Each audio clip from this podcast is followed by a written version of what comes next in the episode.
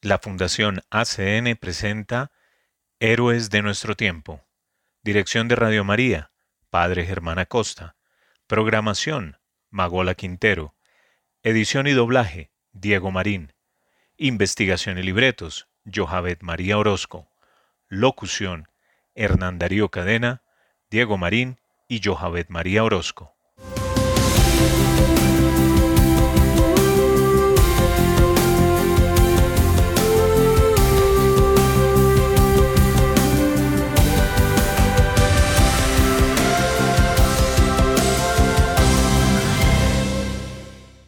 Bienvenidos a Héroes de nuestro tiempo, un programa realizado por la Fundación ACN. Acá visibilizamos a la iglesia sufriente y perseguida y tratamos de generar conciencia acerca de una realidad que muchas veces es ajena a nosotros, pero que sí ocurre. Además, le damos rostro al trabajo silencioso de hombres y mujeres de fe que viven el Evangelio. Vamos a escuchar Él te está llamando, canción interpretada por el grupo Atenas.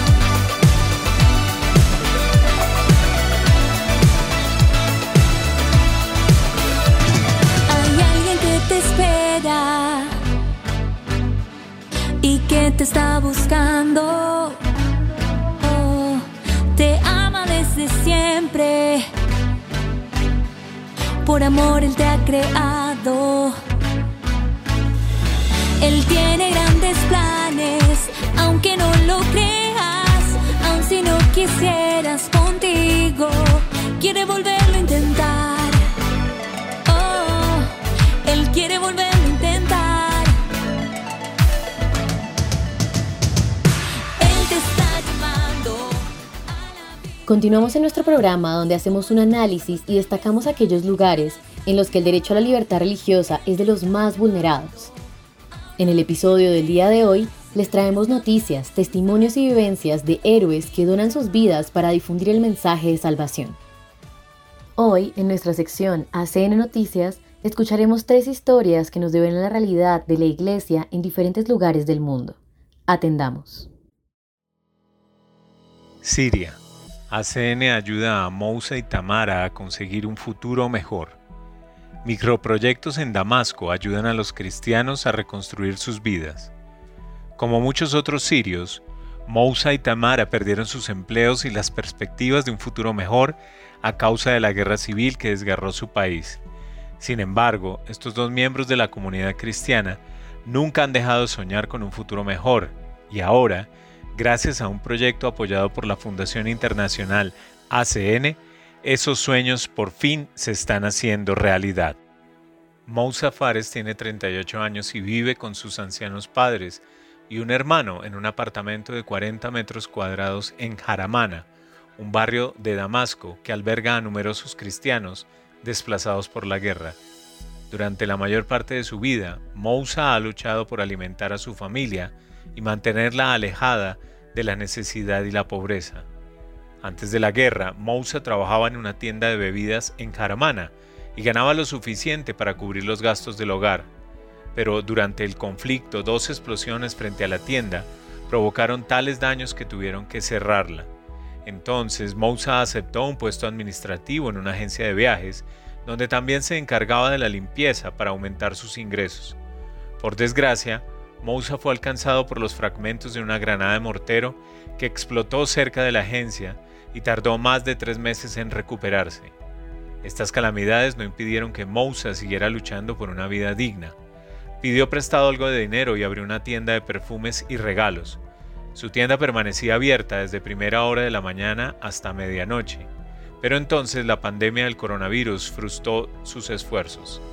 Aún así, Moussa decidió no rendirse y aceptó un turno de noche en un supermercado, donde trabajaba después de cerrar su tienda. Durante más de cuatro meses solo durmió cuatro horas al día, pero incluso trabajando así de duro, apenas lograba cubrir sus necesidades básicas. En julio de 2021, una organización siria cristiana llamada Hope Center, apoyada por la Iglesia Católica, abrió su primer centro de microproyectos en la capital siria de Damasco. Su programa proporciona fondos a personas emprendedoras como Mousa para iniciar nuevos negocios o reactivar proyectos interrumpidos por la guerra siria. Empleados y voluntarios en Damasco evalúan las solicitudes de ayuda, generalmente en forma de equipamiento o formación, para reanudar negocios. Mousa supo del programa del Centro de Esperanza y, en medio de la gran necesidad, solicitó ayuda para un microproyecto. El dinero prestado le permitió adquirir los bienes y herramientas necesarios para renovar su tienda y le dio la oportunidad de conservar su negocio y mejorar sus condiciones de vida. En una visita de ACN a la tienda, Mousa presenta con orgullo sus productos.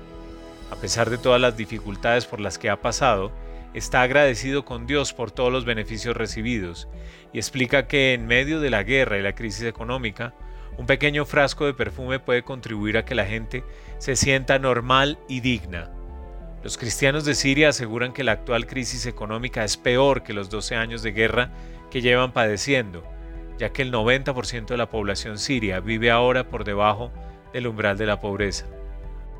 Muchas familias cristianas acuden a la iglesia en busca de paquetes de alimentos, auxilio para el alquiler y ayudas educativas. Sin embargo, y aunque estén agradecidos por esta ayuda de emergencia, la mayoría de los cristianos quieren ser económicamente independientes y tener un trabajo estable para mantener a sus familias. Este es precisamente el objetivo del programa de microproyectos del Centro de Esperanza, que espera repetir el éxito de proyectos anteriores en Alepo y Homs. Otra persona de la comunidad cristiana que se beneficia del apoyo de ACN al Centro de Esperanza es Tamara Hergos, cuya familia ha sufrido mucho a causa del conflicto en Siria. Huyeron al Líbano soñando con una vida segura y se esforzaron por encontrar un modo de vida en el extranjero, pero eso resultó ser muy difícil. El elevado costo de la vida y las caras matrículas escolares del Líbano obligaron a Tamara a regresar a Siria con sus hijos, mientras que su marido, Hisham, se quedó allí, donde a veces realizaba hasta tres trabajos al día para poder enviar dinero a su familia. Sin embargo, a raíz de la gran explosión del puerto de Beirut, la situación económica empeoró y a Hisham le resultó cada vez más difícil ganarse la vida y enviar dinero a su familia. Tamara no se rindió ni se desesperó. Acudió al centro de esperanza y pidió ayuda para abrir un mini mercado en Jaramana para mantener a su familia. Con este pequeño negocio logra cubrir sus gastos y ahora su esposo ha regresado del Líbano para trabajar con ella y estar cerca de sus hijos. Tamara está muy agradecida con ACN por facilitarle su nuevo negocio, pero sobre todo por haberle permitido reunir a su familia. En la actualidad, el Hope Center, Centro de Esperanza, gestiona 155 proyectos en Damasco y 83 de ellos los financia ACN. Los beneficiarios se comprometen a devolver el 20% del préstamo en un plazo de dos años. El desgarrador lamento de Belén. Sin fe no podría continuar ni siquiera un minuto. En una entrevista con la Fundación ACN, Ronnie Tabash, miembro de una familia de cristianos de Belén desde hace generaciones, describió cómo el actual conflicto está afectando directamente a la comunidad cristiana en Cisjordania.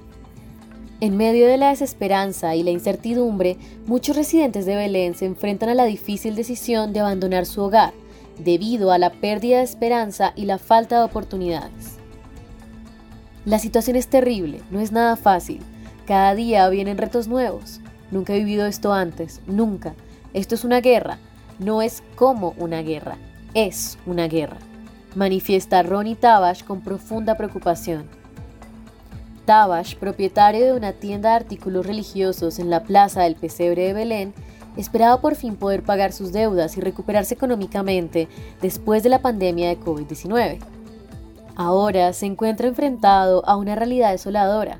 La ausencia de peregrinos ha dejado a la economía local en ruinas, afectando a todos los sectores que dependen del turismo religioso, desde hoteles y restaurantes hasta la artesanía con madera de olivo y la venta de souvenirs. Según Tabash, la importancia de los peregrinos para la comunidad cristiana en Belén es enorme y la falta de visitantes ha dejado a muchas familias sin empleo y sin esperanza. No hay peregrinos, todo está vacío, no hay nadie. Y dicen que va a durar hasta Pascua. Yo no solo estoy preocupado por el dinero o la economía, aunque no sé cómo va a llegar a final de mes. Estoy preocupado por el futuro de los lugares sagrados y de las familias cristianas. Se lamenta el joven cristiano. El propietario de la tienda de souvenirs compartió en conversación con ACN su preocupación por la seguridad de su familia y de los ciudadanos de Belén. En estos días también hay bombas sobre el cielo de Belén. Los niños tienen miedo. Mis hijos no quieren separarse de nuestro lado, dice. Tabash también destaca las dificultades adicionales que enfrentan aquellos que debido a la pandemia y a que no había peregrinos en Cisjordania, durante ese tiempo buscaron trabajo en Jerusalén ya que ahora los checkpoints están cerrados y los permisos de entrada han sido bloqueados para los palestinos. Las pocas personas que tienen doble nacionalidad se están yendo de su patria porque han perdido la esperanza. Un amigo mío que tenía una pequeña empresa de autobuses va a dejar este fin de semana Tierra Santa. Sin embargo, la mayoría no tiene esta posibilidad. Otros han tomado la decisión de quedarse a pesar de que podrían irse, como Tabash. Yo sigo abriendo mi tienda cada día. Voy a la plaza ante la Basílica del Nacimiento. La gente me pregunta por qué voy, ya que soy el único que está abriendo la tienda. Lo único que me sostiene es la fe. Sin fe no podría continuar ni siquiera un minuto. Hemos perdido la esperanza, lo único que nos queda es la fe, afirma Tabash. Yo no puedo dejar esto, no puedo dejar a mi padre, comenta Ronnie Tabash. Nuestra familia lleva esta tienda desde 1927 cuando empezó a alquilar el local a la iglesia armenia. Mi padre me dice, ten fe, Belén es un lugar sagrado, no va a ser tocado. Sí, yo voy a quedarme porque es un lugar sagrado. Estamos viviendo en el lugar donde nació Jesús. No podemos irnos. Si no fuera por eso, me iría al instante. Como cristiano palestino, siento que mi misión es estar aquí, pero cada día vienen nuevos retos. La guerra tiene que acabar. Estamos cansados, queremos la paz, solo la paz para nuestros niños y nuestras familias, expresa Tabash. En la conversación con ACN, Tabash hizo un llamado a la solidaridad internacional para preservar el lugar sagrado donde nació Jesús. ¿Es este un lugar solo sagrado para mí, para mi familia, para nosotros los palestinos de Cisjordania? ¿No es un lugar sagrado para todos los cristianos del mundo? Se pregunta. Mucha gente tiene el deseo de venir a Tierra Santa. Es la hora de ayudarnos, de estar presentes en estos lugares santos, dice con convicción. Debido a las restricciones de viaje y al peligro de la región, Tabar sabe que no es posible que las personas vengan físicamente, pero los invita a estar presentes de otras formas. Vengan con sus oraciones, vengan con su acción pidiendo la paz, vengan defendiendo la integridad de estos lugares. El silencio me da miedo. Vengan con su ayuda a las familias cristianas, concluyó. Irak. Dios no permita que se extienda la guerra. La población iraquí está aterrorizada ante la posibilidad de que la guerra en Tierra Santa se extienda por toda la región, ha asegurado el arzobispo católico caldeo Bashar Varda, quien también ha lanzado un llamamiento a los gobiernos de todo el mundo para que trabajen por la paz. Monseñor Bashar Barda teme que una escalada del conflicto desencadene otra ola migratoria, lo cual tendría consecuencias devastadoras para una comunidad cristiana ya diezmada por la guerra y la extrema pobreza. En declaraciones a la Fundación Pontificia ACN, el arzobispo de Erbil, en la región semiautónoma del Kurdistán iraquí, señala, la gente en Irak tiene mucho miedo a que la violencia se extienda más allá de Gaza. En nombre de todo el pueblo y especialmente de las minorías, que suelen ser las más castigadas, sobre todo en situaciones de conflicto, pido a Dios, no más guerra. El arzobispo añade, pedimos a todos los líderes y a todos los que tienen influencia que calmen la situación. Dios no quiera que esta guerra vaya más allá de lo que hemos visto últimamente. El ajuste de viejas cuentas pondría en peligro la cohesión social en toda la región, y es que la situación en Siria no está resuelta, como tampoco lo está en Irak. El arzobispo Barda señala que su gente está en máxima alerta y que algunos aún no están seguros de si deben permanecer en el país después de la violencia y persecución perpetradas por el Estado Islámico, Al Qaeda y otras agrupaciones extremistas. El prelado afirma que las heridas infligidas por el Estado Islámico aún no han cicatrizado y añade, la violencia podría impulsar aún más la emigración, pues el miedo sigue presente. Y es que aquí la guerra no fue hace 30 años, fue hace menos de 10. Antes de 2002, Irak albergaba más de 1,2 millones de cristianos, pero la persecución, la violencia y la pobreza han provocado una emigración masiva entre estos.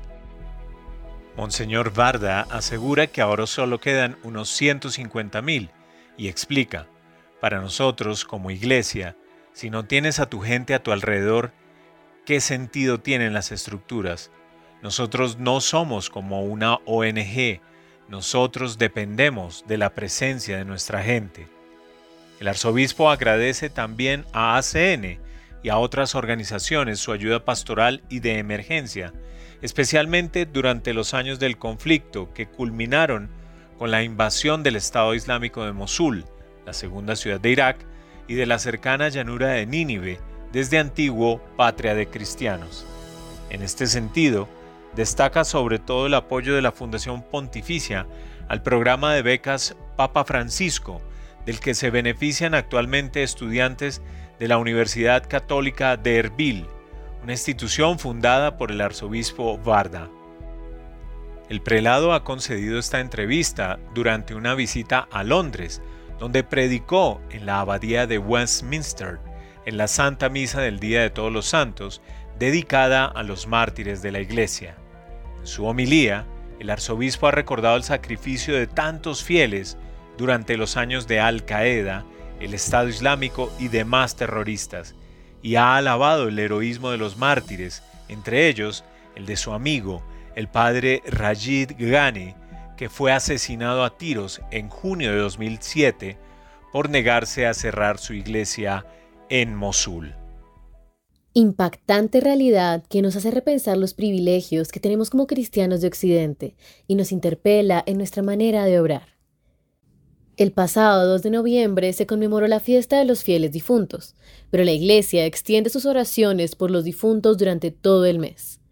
Ahora presentamos una entrevista exclusiva con el padre Fernando Bielsa, asistente eclesiástico de ACE en España y párroco de Santa Mónica en Madrid, quien nos hablará sobre la importancia de ofrecer misas por los difuntos y los estipendios de misa para los sacerdotes.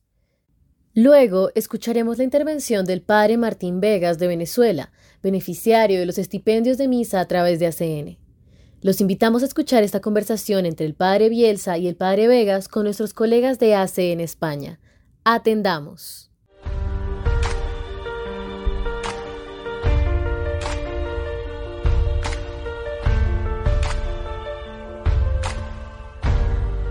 Y es que hace unos días hemos podido contactar con don Gabriel Romanelli, párroco de la Iglesia de la Sagrada Familia de Gaza. Él está viviendo este conflicto con el corazón encogido, pero también muy confiado a Dios. En estos momentos él no se encuentra entre sus feligreses, sino que está cerca de allí, pero eh, fuera de la franja de Gaza, en Belén, donde le ha sorprendido, donde le sorprendió el, el terrible ataque de los terroristas de Hamas y el comienzo de esta guerra. Aunque no ha podido regresar con sus fieles, eh, está en contacto directo con ellos y por eso le preguntábamos en primer lugar cuáles eran las últimas noticias que tenía de, de su parroquia. La situación actual sigue crítica en la franja de Gaza. Eh, yo estoy en contacto constante con, con, las personas, con Abuna Yusef, mi vicario, con las hermanas, eh, como muchos saben, desgraciadamente, cuando empezaron todos estos tristes sucesos, estaba fuera de la franja y no se me permitió volver hasta el día de hoy. Eh, sigue crítica la situación porque los bombardeos continúan, noche y día.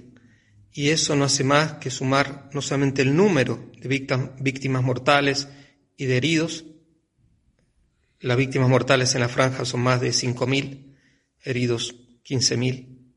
Van sumando más y más, más 1.500 personas abajo de los escombros, entre los que se cuentan unos 800 niños. Si no, y todo lo que significa, porque ya una persona muerta, una persona herida, una persona secuestrada, es una injusticia enorme y es causa de gran dolor. Se podrán imaginar lo que es la situación crítica de personas que hasta ahora no ven que esto vaya a mejorar. También hemos hablado con el padre Gabriel sobre cómo están viviendo estos momentos la comunidad cristiana allí en Gaza y especialmente después del bombardeo de la semana pasada sobre el complejo de la Iglesia Ortodoxa. Y esto es lo que nos decía. Como consecuencia de dicho bombardeo, ha habido 18 muertos. La comunidad cristiana eh, todos los que se alojaban en la iglesia ortodoxa quedaron muy golpeados y no solo, toda la comunidad cristiana. Pensemos que entre los 2.300.000 habitantes de Gaza, mil somos cristianos y por lo tanto no solamente somos amigos, nos conocemos todos, trabajamos juntos, somos miembros de, distintas, de distintos grupos parroquiales, sino que además son parientes, son primos, padres, madres, hermanos.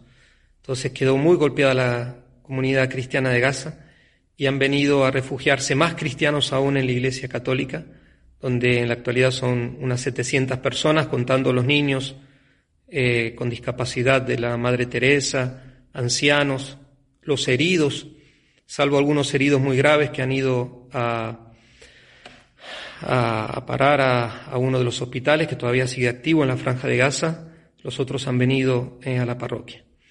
La comunidad está bien, está como la comunidad de los primeros cristianos, teniendo todo en común, compartiendo todo lo que, lo que encuentran, lo que logran conseguir, eh, y ayudando a todos, a la gente del barrio tanto cuanto se pueda. Eh, se ha dado refugio en otras de las escuelas del Patriarcado Latino, la, la escuela de la Sagrada Familia, donde hay al menos 2.500 personas refugiadas. ¿Qué piden los cristianos de Gaza a todos nosotros? Atento a lo que nos ha contado el párroco Gabriel Romanelli. Nuestros cristianos y toda la gente pide oración. Pide oración para que el Señor tenga misericordia, se apiade de todos y conceda la paz. La paz, que se frene esta guerra. Piden también que se dé a conocer la situación y que no solamente se dé a conocer, sino que se pida a todas las personas, eh, políticos, diplomáticos, eh, periodistas, eh, personas de, instituciones civiles que, tengan una palabra en orden a, la paz, a la justicia, a la reconciliación, que pongan esa palabra, que trabajen, que no se dejen vencer por las circunstancias y que, que no acepten una situación así como una situación normal. Y, y, es lo que suplican, le suplican a todo el mundo, la necesidad de los corredores humanitarios, para que no haya más muertes, para que sean curados los heridos, para que todos gocen de la libertad, sean liberados aquellos que están privados de la libertad. La ayuda humanitaria a la Franja de Gaza está llegando con cuentagotas. Eh, no es fácil esa ayuda material, pero eh, hay formas de, de, poder hacerlo, hay canales y también hay otras maneras de ayudar. El padre Gabriel lo describía, lo muy bien.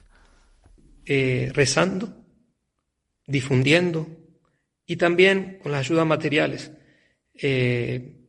de, por ejemplo, el Patriarcado Latino de Jerusalén, cuando, cuando comience, tengo entendido todavía no ha comenzado un, un canal oficial de ayuda, de poder ayudar materialmente. Hay tantas personas, tantas necesidades. El agua, el agua, el combustible para la electricidad. Ya antes de la guerra teníamos cuatro horas de electricidad por día. Ahora no tienen nada. Así que ser misericordioso y tratar de ayudar todo cuanto podamos.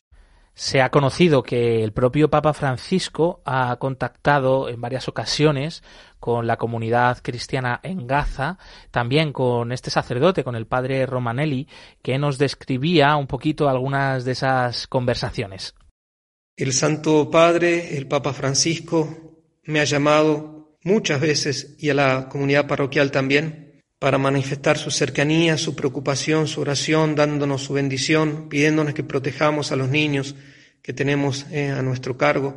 Eh, y le agradecemos al Santo Padre, agradecemos en nombre en su persona a todas las millones y millones de hombres y mujeres de buena voluntad de todo el mundo que están rezando, ofreciendo sacrificios, penitencias y trabajando, trabajando por la paz y la justicia. Que Dios los bendiga y que Nuestra Señora, Reina de la Paz, dé la paz a todos. Desde aquí manifestamos una vez más nuestra cercanía eh, con la comunidad cristiana de Gaza, eh, nuestra solidaridad con las víctimas de esta guerra, de estos enfrentamientos. Eh, por supuesto, pues a través de la iglesia local queremos hacer también este llamamiento de apoyo, de ayuda, de oración y agradecemos al padre Gabriel Romanelli, párroco de la iglesia de la Sagrada Familia en Gaza, por este testimonio. Estamos cerca de ellos. También desde este programa pero no olvidados, queremos hacer sentir esa cercanía. Por eso invitamos a los oyentes. En unos minutos abriremos los micrófonos de la emisora, pues para que llamen, para que puedan transmitir estos mensajes de paz y de apoyo a nuestros hermanos en Gaza, eh, pidiendo el fin de, esta guerra, de este conflicto. En unos eh, minutos daremos ese teléfono. También podéis hacer llegar estos mensajes a través de las redes sociales, del correo de este programa y de los demás canales que están que ponen a disposición esta casa, Radio María.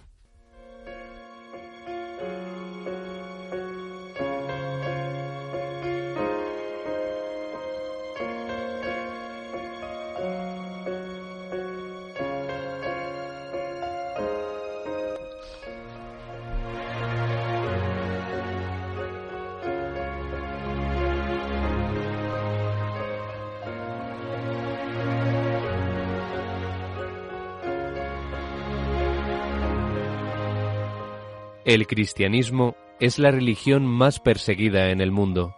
Conoce de cerca esta realidad en Perseguidos pero no olvidados, un programa de ayuda a la Iglesia necesitada en Radio María.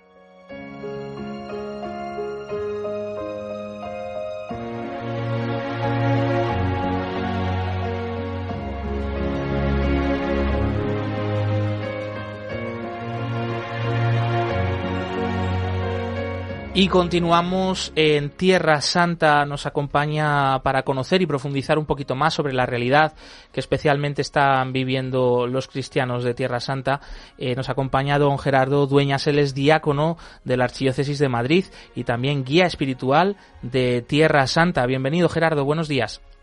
Muy buenos días y muy bienvenidos también a todos los oyentes un saludo cordial. Eh, además, eh, gran colaborador de Radio María, formas parte de esta familia, eh, aquí diriges varios programas de la emisora. Gerardo, tienes un amplísimo conocimiento de Tierra Santa, como decíamos, eres en guía espiritual de estos lugares, además de realizar pues una estancia en la Universidad de Israel por tu tesis doctoral.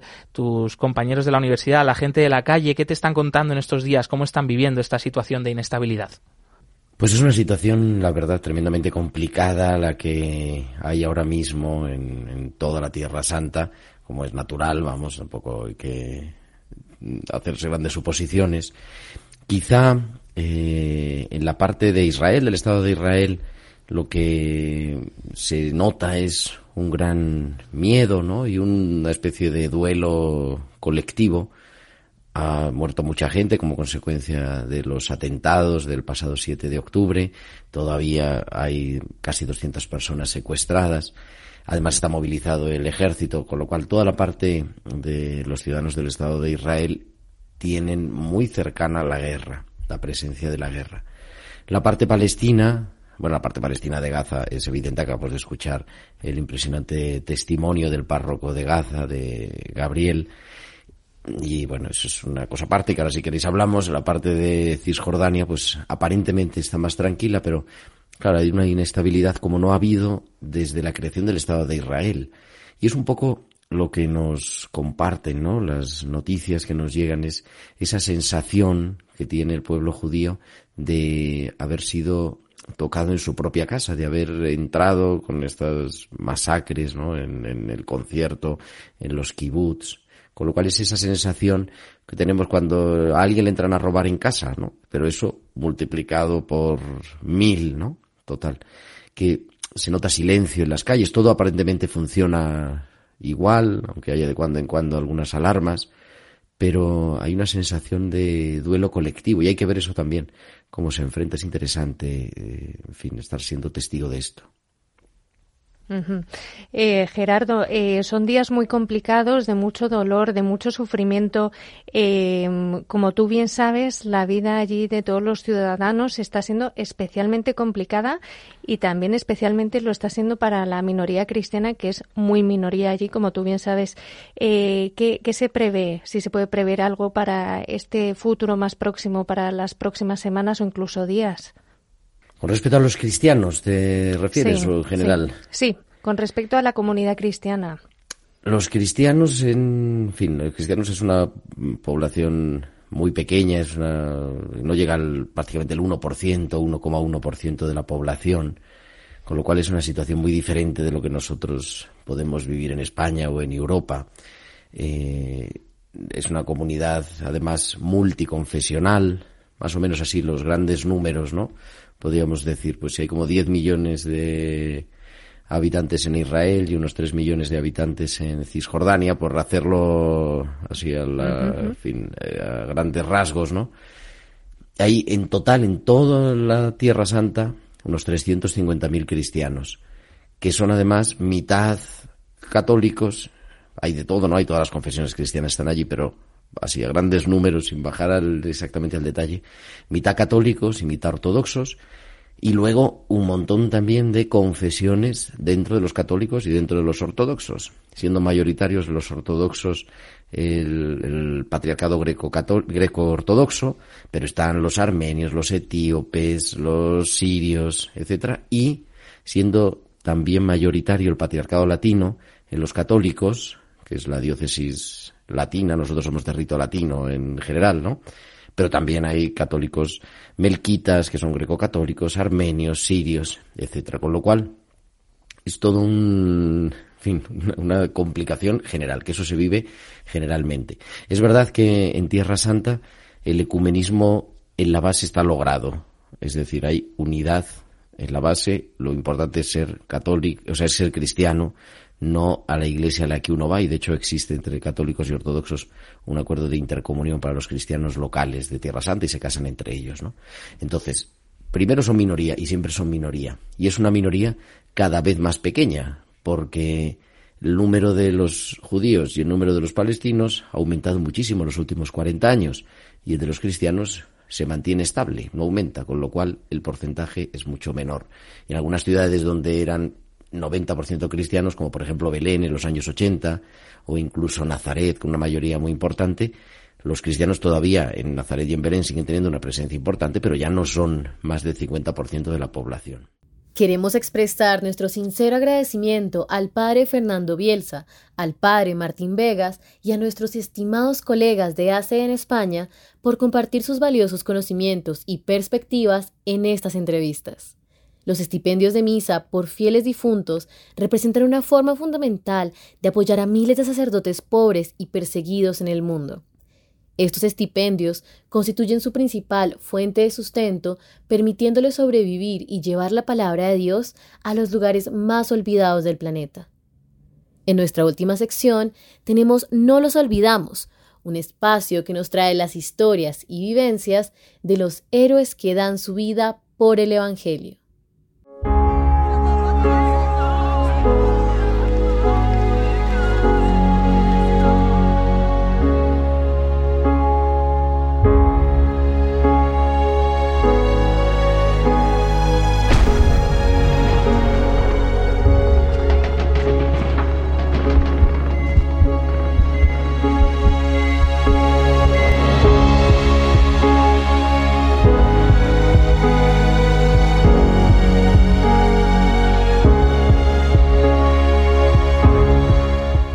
Una vez más, bienvenido No los olvidamos, puente de amor para la iglesia con la Fundación ACN. En este espacio damos visibilidad a los héroes anónimos de nuestra iglesia, hombres y mujeres que silenciosamente llevan la esperanza verdadera de Cristo a quienes más lo necesitan. También es la oportunidad para hablar sobre la iglesia que sufre y es perseguida.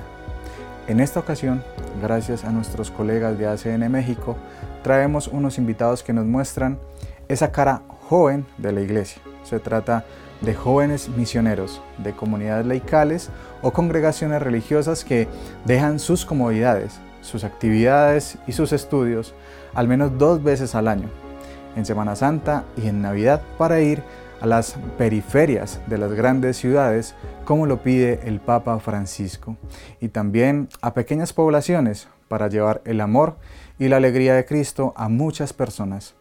De la mano del Padre Gonzalo Viaña, del Instituto Religioso Miles Christi, podremos ver el trabajo de estos jóvenes. Atendamos a esta hermosa nota.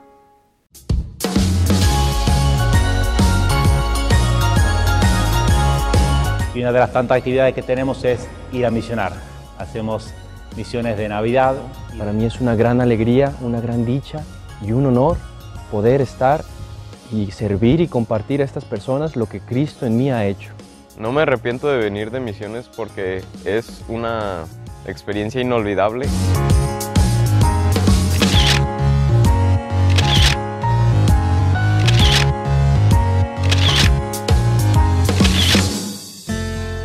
Soy el padre Gonzalo Viaña de Miles Christi, en nuestra orden religiosa, que tenemos como carisma la santificación de los laicos, especialmente de los jóvenes. Y una de las tantas actividades que tenemos es ir a misionar. Hacemos misiones de Navidad y de Semana Santa, eh, que es lo más común acá en México. Ya me ha tocado hacer varias y la verdad que es un tiempo muy lindo preparar a la gente para lo que la liturgia nos va dando, alimentando a nuestra alma. Y Navidad es un tiempo muy lindo también porque hay mucha gente que viene a visitar de vuelta a su familia al pueblo y para muchos es verdaderamente el momento de reencontrarse con Dios, volver a confesarse, volver a, ver el sentido de, la fe, despertar la fe, volver a comulgar. Para muchos quizás es el momento anual de acercarse a Dios. Entonces no hay que desaprovechar esa oportunidad. Y lo que hacemos es ir con jóvenes, precisamente porque misionamos a los jóvenes mismos. El primer misionado siempre es el misionero. Y, eso significa, bueno, redescubrir la fe. Y entonces, ¿qué es lo que hacen los jóvenes? Van casa por casa, invitando a las distintas actividades, no solamente invitando como si fuese repartir panfletos, sino sobre todo moviendo a la gente a rezar, a que tenga ese contacto personal con Cristo. Eh, oración de la mañana, de la noche, hacer examen de conciencia, rezar. Hay mucha gente que vive sola, no tiene un sentido en la vida, no sabe para qué Dios la puso ahí y la verdad que tratan de matar el tiempo viendo televisión y no se dan cuenta que Dios les regaló ese tiempo para que no solamente se preparen para el cielo, que es lo que tenemos que hacer todos, sino para que se unan a Él ahora mismo y con esa oración que hacen, más rosarios que recen, más tiempo de meditación, pueden ayudar a tanta gente, familiares propios que están lejos de Dios, pero tanta otra gente que depende de la oración de, los demás católicos, del resto del cuerpo de la iglesia. Entonces, darle ese sentido fuerte a la vida. Y no es simplemente rellenar eh, el día, al contrario, eso es lo más importante, unirnos a Dios. En este lugar, por ejemplo, el catequesis está muy bien, marchando muy bien. Están de vacaciones ahora los chicos, entonces, bueno, les cuesta un poco más despertarse temprano para venir a la catequesis, pero realmente están muy bien enseñados sí hay que trabajar todavía con los adultos, acercarlos un poquito más a comulgar, a que no sean solamente espectadores en la misa, sino que participen, se unan a Dios, que aprovechen esta vida que, que se va tan rápido y da pena.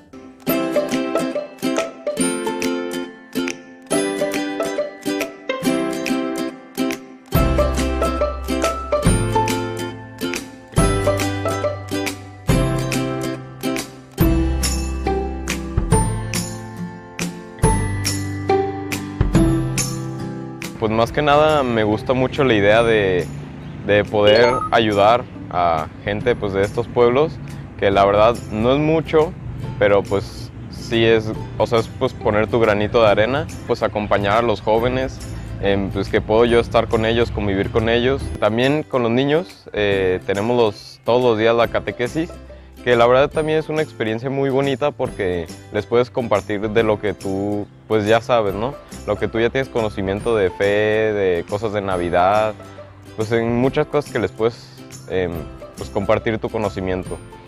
Y también siento que es muy bonito porque lo podemos complementar con juegos, ya que pues los niños pues son niños, no, no se van a querer quedar quietos. Entonces pues lo complementamos muy bien con juegos y siento siempre que los niños dan una vibra muy buena, que siempre pues quieren y están dispuestos a participar en todo.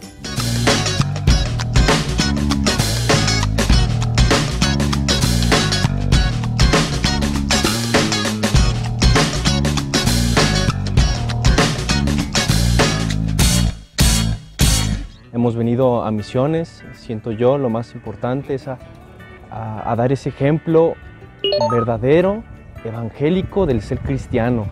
Pues hay muchas personas pasan por momentos difíciles, momentos a veces desesperantes, desilusionantes de la vida, donde lo que piden a Cristo es una luz en la oscuridad. Y es por eso que pues he decidido este, venir disponer como cada año, como cada año intento, pues venir este, para, para poder dar al menos esa alegría, compartir esa, esa vivencia de Cristo, eh, hablando con las personas, eh, preguntando por sus necesidades, este, dan, dejándoles eh, algún rosario, algo por el estilo, para que se puedan encontrar con ese sentido trascendental de la vida y que dan pues ese mismo sentido a la vida. ¿no? Para mí es una gran alegría, una gran dicha y un honor poder estar y servir y compartir a estas personas lo que Cristo en mí ha hecho. No me arrepiento de venir de misiones porque es una experiencia inolvidable, es, es un sentimiento que te llena, que el saber que estás ayudando gente simplemente con venir, o sea, te hace sentir lleno de alegría, de emoción y te da cierta esperanza, te, llena de fe el ver cómo gente con diferentes posibilidades económicas o entornos, pues puede tener una fe inmensa y la verdad es que a veces es un gran ejemplo. Es maravilloso el recorrido que nos hacía el Padre Gonzalo acerca del trabajo comprometido de estos jóvenes, quienes realmente van descubriendo cómo la verdadera alegría está en dar en servir, en brindarse con Cristo. Y es edificante ver cómo estos muchachos, con toda la energía, con toda la alegría que los caracteriza, hacen su labor de catequesis, tratando de enseñar a las personas la importancia de orar y de vivir los sacramentos. Ellos hacen iglesia con estas misiones de servicio y se dan cuenta de las retribuciones de Dios que van mucho más allá de cualquier recompensa material. Como lo hemos dicho en anteriores ocasiones, la mano generosa de muchos benefactores alrededor del mundo es la que permite que la Fundación ACN pueda llevar ayuda donde más se necesita y que digamos constantemente, no los olvidamos. Este testimonio nos enseña cómo desde las pequeñas acciones se puede generar un gran impacto en la vida de muchas personas. En nuestra última sección del día de hoy Dones de Esperanza, conoceremos la iniciativa más reciente de la Fundación ACN para ayudar a los cristianos perseguidos y necesitados en el mundo. Queridos amigos, sabemos que la situación del mundo, la situación actual, especialmente en Tierra Santa, es muy difícil. Para nosotros los creyentes, las armas espirituales son aquellas que podemos emplear. Ante todo la oración y la máxima oración, la más importante es la Santa Misa. Por eso te invito a que ofrezcas, a que pidas intenciones de misa para que muchos sacerdotes alrededor del mundo ofrezcan santas Eucaristías por la paz en Tierra Santa. Con esta invitación concluimos por hoy Héroes de nuestro tiempo. Muchas gracias por su compañía y su sintonía. Los animamos a ser puentes de amor y a ayudar a que las manos de Dios sigan haciendo su obra en tantos lugares del mundo. Ingresa a www.acncolombia.org o www.acn-global.org y síguenos en nuestras redes sociales para que no te pierdas nada de nuestro contenido y conozcas las formas en las que tú también puedes secar las lágrimas de Dios donde quiera que Él llora. Cerramos con la canción Quiero estar a tus pies, interpretada por el grupo Atenas. Escuchemos.